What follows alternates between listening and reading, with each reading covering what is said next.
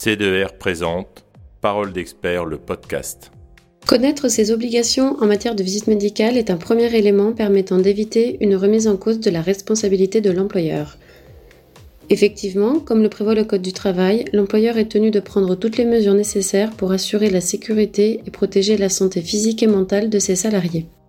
Cela passe dans un premier temps par la visite d'information et de prévention, dans les trois mois qui suivent la prise effective du poste de travail. Puis, les visites médicales périodiques vont venir ponctuer la carrière des salariés. Il s'agit d'un renouvellement de la visite initiale qui permet aux salariés, entre autres, de faire un bilan de son état de santé et de ses conditions de travail. Le législateur impose également à l'employeur d'organiser une visite médicale de reprise lorsque celui-ci fait son retour dans l'entreprise après une absence. C'est le cas par exemple de l'arrêt de travail pour cause de maladie non professionnelle d'au moins 30 jours.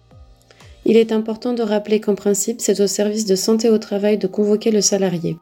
Malgré cela, du fait de son obligation de sécurité et de santé, il est préférable pour l'employeur de s'assurer que le salarié sera effectivement bien convoqué. D'autant plus qu'il a été admis que l'absence d'organisation de la visite périodique par l'employeur justifie la rupture du contrat de travail à ses torts via une prise d'acte ou une résiliation judiciaire à la demande du salarié.